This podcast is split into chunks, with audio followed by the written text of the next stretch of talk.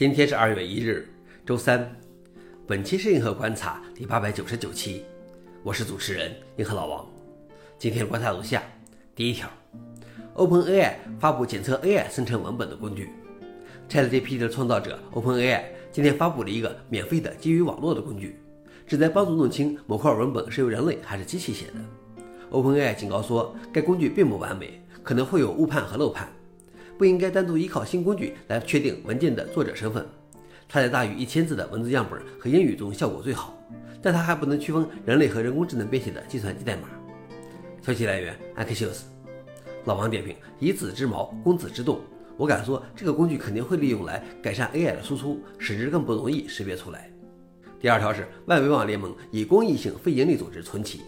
外围网联盟 W3C 是 Web 发明人蒂姆·伯纳斯里创立于1994年的行业组织。它为互联网制定了包括 HTML 和 CSS 等近五百个开放标准，整个外部世界都是在此基础上发展起来的。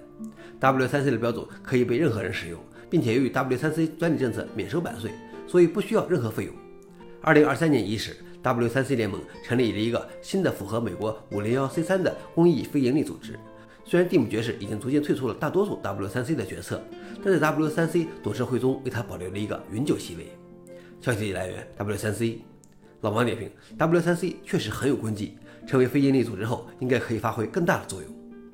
最后一条是，谷歌决定在2024年禁止第三方 cookie。尽管存在争议和来自政府的审查，但这家广告公司仍打算继续推进其基于兴趣的广告主题 API。谷歌在报告中说，在2024年第三季度，Chrome 浏览器将在两个月内逐步取消对第三方 cookie 的支持。此前，谷歌最早曾打算在2022年底废弃对第三方 cookie 的支持。为了取代第三方 cookie，谷歌早在2019年就宣布了隐私沙盒技术，并正在开发一系列取代性技术，如主题 API、Flash API、归属报告 API、私有状态令牌 API、第一方级 API 等。谷歌坚持认为，其广告技术工具可以在支持开放网络的同时促进隐私。消息来源：Register。老王点评：或许一部分初衷是好的，但是打击对手的心思恐怕也是有的。大部分数字广告商还必须依赖第三方 cookie。好了，以上就是今天的硬核观察。想了解视频的详情，请访问随附链接。谢谢大家，我们明天见。